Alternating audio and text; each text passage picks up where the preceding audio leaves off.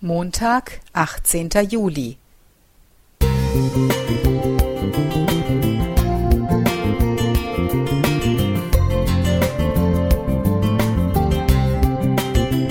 Ein kleiner Lichtblick für den Tag.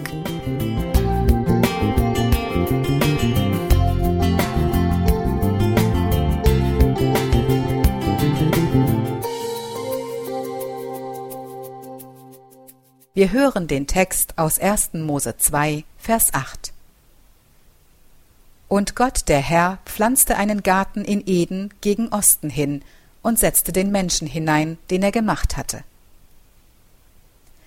Zu Beginn meines Masterstudiums verstand ich zum ersten Mal wirklich, wie grandios die Natur auf dieser Welt funktioniert.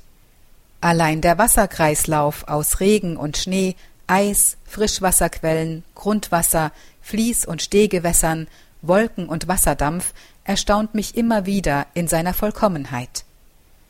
Eine viel genutzte Definition von Nachhaltigkeit sieht die Ökologie als die grundlegende Ebene unseres Lebens an. Sie ist die Voraussetzung für jegliches Sein.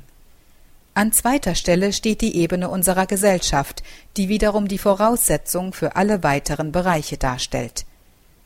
In der Schöpfungsgeschichte wird genau das beschrieben. Gott erschuf die Erde mit all ihren Tieren, Pflanzen und Kreisläufen als Grundlage unseres Lebens. Sie war und ist die Voraussetzung für jeden Schritt und jeden Atemzug. Wir leben nur in Verbindung mit ihr. Und gleichzeitig leben wir im Gefüge unserer Gesellschaft, in der Gesamtheit unserer Beziehung zu unseren Nächsten. Momentan leben auf dieser Welt mit knapp 7,8 Milliarden Menschen deutlich mehr als noch im Paradies. Das verkompliziert die Sache etwas, aber dennoch leben wir alle in einem unglaublichen Zusammenhang miteinander. Und deshalb berührt mich das Leben von Kindern in Schlauchbooten auf dem Mittelmeer und das Schicksal von Korallenriffen im Pazifischen Ozean. Gott ist ein Beziehungswesen, und so sind es auch wir, verbunden mit unserer Umwelt und miteinander. Unsere Beziehungen sind nicht immer einfach, verständlich und durchschaubar.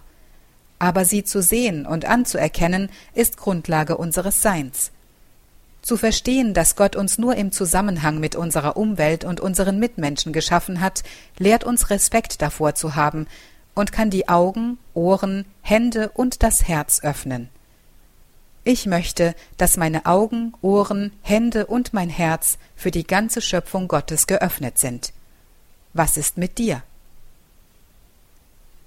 Leonie Koletzki Musik